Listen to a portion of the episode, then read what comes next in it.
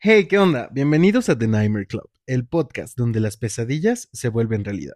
Mi nombre es Adal Gil y estoy aquí como en cada episodio para hablar sobre todo el universo del terror, la cinematografía, la literatura, casos paranormales de nuestros invitados y seguidores, así como temas de índole alienígena. El día de hoy les traigo un caso para recordar su infancia, pero no vengo solo, hoy también tengo una invitada. Ya saben que a mí me encanta andar invitando gente. Y pues hoy está aquí mi tía, ¿cómo estás? Hola, muy bien, Tito. ¿Qué tal te va? ¿Qué tal, qué tal te parece este gran programa? No, está grandioso. Sabes que no me pierdo ningún capítulo. ¿Escuchaste el último? Por supuesto. Ah, bueno. Te sigo, te sigo. ¿cuál es tu película de terror favorita? De terror, pues bueno, es que yo creo que me gustan más las de suspenso que las de terror. Ok. Pero bueno, no descarto El Exorcista. Ah, buenísimo. sea- Bueno, aquí adoramos El Exorcista, le pusimos un altar ya. tenemos Funko, tenemos cobija, tenemos playeras, tenemos todo. Oye, ¿y Resident Evil, ¿qué Ah, pasa con la saga Resident Evil? completa. Sí, es, pero ¿la consideras terror o no? No, ¿Por qué? no, no es terror. Bueno, para mí no es terror. Bueno, entonces, ¿qué es? Es Acción. más, este, pues suspenso, acción. Ok, pues mira, el día de hoy traigo yo un caso para recordar la infancia, para alegrar o para aterrar a los niños interiores Ok. de las personas que vivieron su adolescencia entre los 90 y 2000. O sea, sé yo. Así es. Seguramente alguna vez viste esta caricatura tan popular llamada Coraje el perro cobarde. ¿Sí? Pues bueno, con cuatro temporadas y 52 capítulos en total, se volvió una de las series más populares de Cartoon Network y actualmente se encuentra en HBO Max por si la quieren ver. Era sobre un perro que tenía que proteger a sus amos, Muriel y Don Justo, de aventuras y eventos paranormales, fantasmales y alienígenas, todo para mantenerlos siempre a salvo, aunque era extremadamente miedoso. Este llevaba el género de terror como primicia, acompañado con humor, que se desarrollaba en cada una de las historias. Dentro de un pueblo llamado Nowhere, que en español es en ningún lugar o en ninguna parte. Todos los personajes a menudo eran monstruos extraterrestres, demonios, fantasmas. ¿Qué dirían si yo les contara que esto está conectado con uno de los asesinos seriales más crueles de la época? Que mientes, por supuesto. Pues no miento. Ay, por favor, ¿cómo lo puedes conectar? Así soy yo, puedo conectar a Jenny Rivera con el terror, si gusto. Ok, a ver. Pues bueno, esta casa, que está hecha completamente de madera y alejada de toda la civilización, en realidad existe y se encuentra en Nuevo México, Estados Unidos. Y aunque se reconoce que en la época de los setentas pertenecía a una pareja de ancianos que tenían un perro, que luego de años de vivir en paz en esta gran casa, les comenzaron a pasar sucesos extraños. Y esto se vio reflejado en excesivas llamadas al 911, que incluso las autoridades del pueblo ya consideraban que se trataba como de una broma, puesto que siempre cuando se comunicaban con ellos sonaban muy alterados y decían cosas sin sentido, como que había entidades desconocidas merodeando por su casa o que presenciaban eventos paranormales. Como, Oh, oye, ¿y tú no tienes eventos paranormales o qué? La verdad, la verdad, no. Ni uno. Nunca me ha Así pasado que hayas nada. dicho, será. Nada, nada. ¿Cómo crees? O era el sombrero en el perchero, o era la cobija mal puesta, pero no. O el bulto de O el ropa. vuelto de ropa, que se me da mucho eso. Oigan, pero si ustedes tienen una historia, déjenmela en los comentarios, ¿eh? Eh, Pues bueno, te digo, les pasaban eventos paranormales y nadie les creía hasta que un día uno de los operadores decidió hacerles caso a su llamada, fueron a ver y nunca los encontraron, solo encontraron al perro asustado y temblando debajo de la mesa. Ay, no. ¿En serio? Sí. Pues bueno, eh, todo esto tiene un plot twist inesperadísimo. Y es que después de esta casa haber sido ocupada por una pareja de ancianos, el que decidió ocuparla de nueva cuenta fue nada más y nada menos que David Parker Ray, un asesino serial que fue incriminado por más de 60 homicidios. Wow. Guau. Nacido en Nuevo México el 6 de noviembre de 1939, un niño abandonado por sus padres, el cual sufrió violencia y agresiones desde una edad muy temprana por parte de su abuelo, le empleaba castigos físicos mediante palizas, lo que hizo que él cambiara el modo de relación con los demás a ver que los golpes eran algo cotidiano, normalizado y necesario en su vida. De ahí comenzó a consumir páginas para adultos Mm, y de contenido en las cuales veía que el abuso, la tortura y la palabra con B que YouTube no le gusta que digamos, era común en sus búsquedas.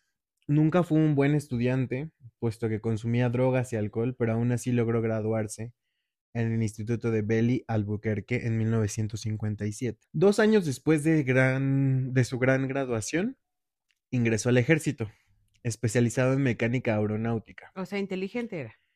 Sí, pero nunca destacado. O sea, tal vez lo era, pero nunca sacaba buenas calificaciones ni nada. Empezó a trabajar ahí en el ejército. Su matrimonio fracasó debido a las grotescas formas en las que él entendía los actos sexuales. En 1961 se divorció y poco después se volvió a casar.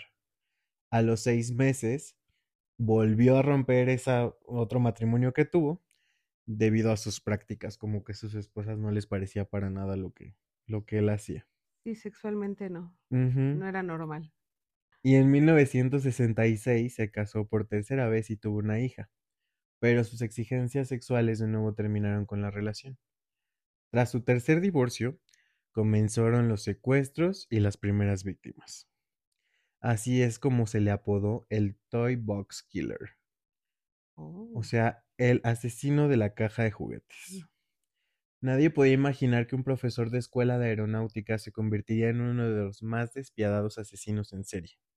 Sus actitudes, aspecto físico y voz lo hacían parecer lo más amable y bondadoso, pero dentro era todo un sádico que rebasaba los límites. La población de ese lugar donde vivía de 6.000 habitantes se vieron impresionados por sus actos atroces, gracias a una sobreviviente que revelaría toda la verdad. Las autoridades hicieron su trabajo dando a conocer alrededor de 60 feminicidios en los que se vieron aplicados efectos de mutilación y hasta compró libros de anatomía y tortura física para poder comprender y efectuar de mejor forma sus crímenes. O sea, su inteligencia la, la canalizó en el, Ajá, en esta maldad, en la locura. en la locura sexual, ¿no? Mm, En más este que caso. nada. Desde ahí escribió su propio manual para el torturador. Y Cynthia, la cual era su novia y ayudante, fue su máxima cómplice dentro de todas las veces que cometió este tipo de delitos. En su terreno, en su propiedad, a un ladito de su casa, crearon un cuarto dentro de un remolque de un camión. Tenía las paredes con material eh, antirruido. Y la llamaban la caja de juguetes, es por eso que lo apodan así. De hecho, te iba a preguntar. Era sumamente tétrico. Del techo colgaba un candelabro con forma de cráneo. Las estanterías repletas de agujas, tenazas, pinzas y material quirúrgico. Al fondo, donde estaba la cama y inmovilizaba a las víctimas, se encontraban cadenas tanto del techo como de los pies de la cama y látigos, poleas y sierras. Qué horror. Realmente era una auténtica caja de la muerte. La última víctima con vida fue Cynthia Vigil. Decía que jamás pudo olvidar las horas que pasó dentro de esa caja y con sus secuestradores. Pues el 20 de marzo de 1991 a las 10 de la mañana, cuando la chica joven que se dedicaba pues a dar servicios placenteros. Ah, ok, ¿eran prostitutas? Sí, pero no podemos decir esa palabra Ay, perdón. ok. Se perdón. encontraba buscando un cliente y desde el otro lado de la calle, David le hizo señales para acercarse. Acordando un trato a cambio de dinero, ella se subió al vehículo. Tras ello, él sacó una placa de policía y la amenazó que la iba a detener, no que se la iba a llevar. claro. Intentó esposarla, pero ella no se dejó. Hasta que su novia, Cindy, la golpeó dejándola inconsciente y después le aplicó una carga eléctrica. La trasladaron a la caja, desvistiéndola y poniéndole un collar de perro. Del techo sobresalían ganchos y cadenas. La encadenaron a una de ellas y pusieron una grabación de voz del asesino donde le explicaba cada cosa que le iban a hacer, ya que esto le generaba placer. Cintas que fueron encontradas durante la investigación para conocer aproximadamente el número de víctimas. La primera parte era tortura psicológica, para después todos los abusos físicos. La verdad no voy a entrar en detalles, solo estaba muy fuerte todo lo que les hacía. No, sí, claro. ¿Y cada, y cada víctima tenía una cinta? Ajá, cada una O le, sea, personalizaba. le explicaba qué le iba a hacer, cómo se lo iba a hacer y cuándo ya las iba a Ay, qué bárbaro. Después de una lucha de vida o muerte entre la víctima y la novia, la novia del asesino le clavó un picayelo en el cuello, pero ella se pudo defender rompiéndole una lámpara en la cabeza, para posteriormente salir ensangrentada y desnuda gritando auxilio. Unos de los vecinos, de apellido Brecht, llamaron a la policía y tras obtener la información de la testigo llegaron a la escena. El FBI hizo cargo de toda la investigación y comenzó a unir las piezas, que parecían no tener ninguna conexión. Sobre la mesa había varios cadáveres encontrados en el, en el terreno, en el desierto, numerosas eh, desapariciones inexplicables, prostitutas que habían desaparecido del lugar, torturadas, que no recordaban lo que les había ocurrido, incluso víctimas que seguían con vida pero no recordaban nada. Ay, ¿y eso cómo, cómo puede Esto se debe a un caso que también vamos a hablar después porque está muy fuerte, pero es el proyecto MK Ultra. O Un sea, proyecto sí del gobierno de sí Estados Unidos. sucede. Sí, sí, sí. Un proyecto del gobierno de Estados Unidos para lavarte el cerebro y que actúes y hagas lo que te digan. Pensé que eso solo te sucedía cuando te pasabas de copas. Pues no. no, No, fíjate que a mí me ha pasado varias veces, ¿eh? pero por no. eso, pero no. O te autoaplicas el bien, MK Ultra Tú te con lo unos auto, ajá, tequilas. exacto. Ay, no, fuerte, fuerte. El chiste es que se descubrió que no solo contó con la ayuda de su novia Cindy, sino que también tuvo dos ayudantes más, su hija Glenda Jean, la que tuvo con su tercer y último matrimonio, y un tal Dennis, que se supone, después declaró este tal Dennis, que él participó porque a su novia le hicieron como este proceso de tortura y lo amenazaron a él que si no lo ayudaban le iban a hacer lo mismo, entonces tuvo que ser cómplice porque estaba bajo amenaza. Mm, resulta, ¿no? Dice él. Enfrentó tres juicios. El primero fue declarado nulo porque el jurado popular no logró ponerse de acuerdo, pese a los testimonios y las pruebas. El segundo tuvo que ser reemplazado tras la muerte del juez. Y el tercero ya en abril del 2001, imagínate cuánto tiempo. pasó. El acusado se declaró culpable tras llegar a un acuerdo con la fiscalía, pues pidió cinco años de libertad condicional para su hija. Ay, no. Entre los cuatro seleccionaban mujeres, la mayoría prostitutas, para que fueran a la Toy Box, se divirtieran con juegos sádicos y sexuales y al final terminaran asesinándoles O sea, o iban- borrándoles la mente. Iban, contrataban sus servicios. Ajá. Y Eh, sorpresa, y te metes aquí a la caja. Ajá. ¿Ya no las dejaban salir? Sí, ¿no? Y ese era como el patrón que más se qué repetía. horror, ¿no? Horrible. Pues bueno, el tribunal lo condenó a 223 años de prisión. Y aunque intentó retractarse de su confesión, la culpabilidad lo pues lo delató y quiso quiso como declararse nublado y confundido como si hubiera estado bajo efecto de alguna droga, pero le hicieron pruebas y obviamente esto nunca fue cierto, solo estaba loco de su cabeza. ¿Y por qué, por qué se habrá eh, declarado culpable en el tercer juicio? Porque quería que le dieran los cinco años a su hija. Ah, ok. Fue como un intercambio. Y bueno, eh, lo enviaron a la correccional del condado de Lea y David falleció de un infarto. El conocido Toy Box Killer se llevó a la tumba la cifra real y final de todas las víctimas asesinadas, pero el aproximado son 60. Ay, no puede ser que haya gente tan enferma. No, y, y no es el único, o sea, eh, hay muchísimos asesinos. Sí. Y como que el patrón siempre ha sido su infancia, ¿no? O sea, el inicio de... Siempre hay como tres cosas que he visto bajo investigación que a todos los, como que los transforman. Sí.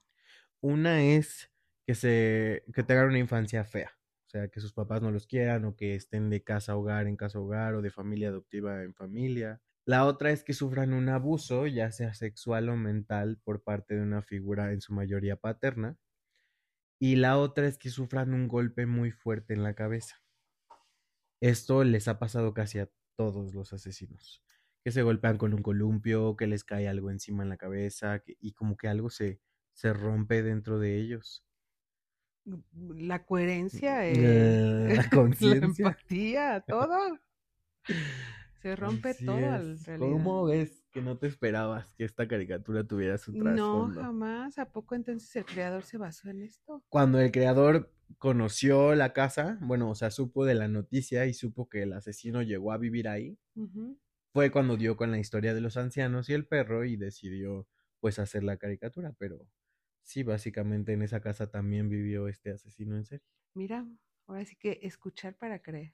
La verdad hay temas que no, ni podemos imaginarnos que, que pueden existir ese tipo de, de historias. Que tengan un trasfondo tan fuerte. ¿no? Ay, sí, pues, pues, ¿qué te digo? Ay, no. Sí, no, la verdad es que la maldad no sabemos hasta qué niveles puede llegar. No tiene límites, yo creo. Claro, y además ahorita con, con la fuerza que ha tomado el feminismo, se me hace importante como mencionarlo, digo, porque pasaron 60 víctimas y nadie había hecho nada hasta que una se- que no le pudieron borrar la mente se escapó y pudo contarlo. Sí, claro, y aparte, otro, otro como patrón o, o, ¿cómo se puede decir? Eh, em, me he dado cuenta, bueno, o en las historias que he visto de asesinos seriales, que son hombres, que son hombres la mayoría, uno, y dos, le odian a las mujeres. O Sí. sea, a tal grado que las matan, hacen sufrir, eh, no sé. Horrible, pero fíjate que cuando hice el video con Genta de John Wayne Gacy, es ese video, vayan a verlo, también ya está arriba en todos lados. Sí, sí, sí, véanlo, ¿eh? Investigué también sobre mujeres, mujeres asesinas, y hay muchísimas. No es, no se da a conocer justo por lo mismo, porque incluso siendo actos malos, el hombre sigue sobresaliendo. Pues yo creo que es, bueno, no dudo, ¿eh? No dudo que así como hay hombres as- este, asesinos, pues sí, mujeres también, pero no creo, yo no creo que al mismo número. No, tal vez no el mismo número, pero ¿quién más has oído que no sea la mata viejitas? Sí, a lo mejor yo he visto dos o tres que no, no traigo los nombres aquí, pero no a ese nivel como te enseñan series, documentales, que son hombres, al final son hombres. Exacto. Y sí, sí hay hombres que matan a hombres, digo, hemos visto recientemente más series así, ¿no? Pero, pero sí, o sea, la tendencia es como que hay más hombres asesinos que mujeres. No dudo que. Y también, pero como dentro de esto también es- se es más permisivo con hombres que con mujeres. Exacto. O sea, 60 víctimas y nadie hizo nada. La Mataviejitas tenía como 5 o 6 y la cacharon luego luego y la metieron a la cárcel y Sí, todo. claro. O sea, hasta en eso está mal, ¿no?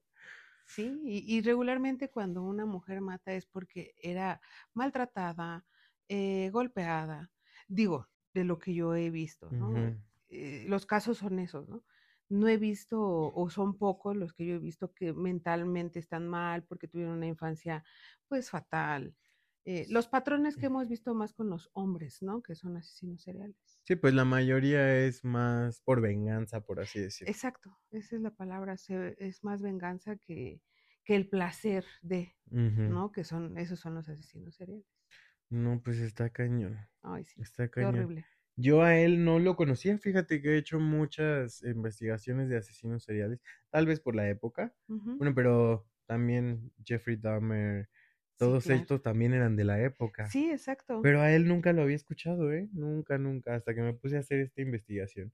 ¿Y cómo yo- fue que hiciste esta investigación? Pues yo solo quería ver qué pasaba con la caricatura porque era muy, era muy macabra dentro de ella. O sea, tú Ajá. veías el dibujito y dices, qué padre.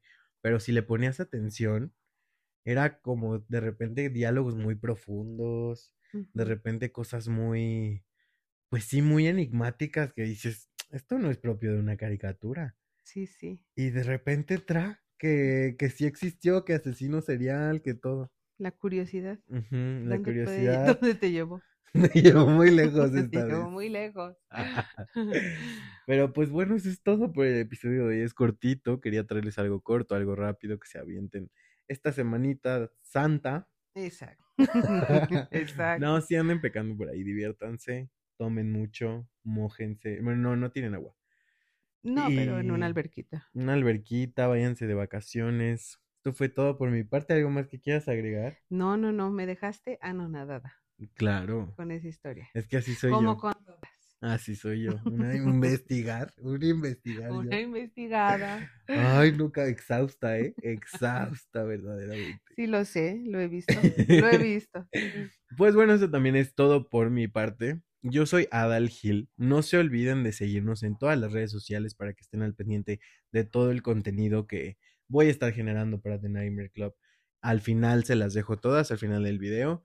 Eh, Facebook, Instagram y pues todas las plataformas en donde estamos disponibles, que es Amazon Music, Spotify, YouTube, Google Podcast, Apple Podcast y donde quieran. Ustedes pongan The Nightmare Club en Google y les salen todas las ligas. Y de todas maneras, en la caja de descripción les dejo el enlace donde está todo, todo, todo para que vayan a seguirnos, a suscribirse.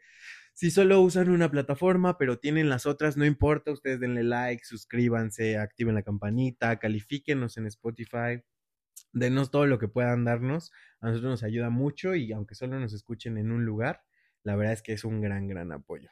Muy recomendable, ¿eh? Mi hijo, 100% fan. Ah, sí. si alguna vez yo me quedo sin fans, Leo es el único. Leo es el único. Fan.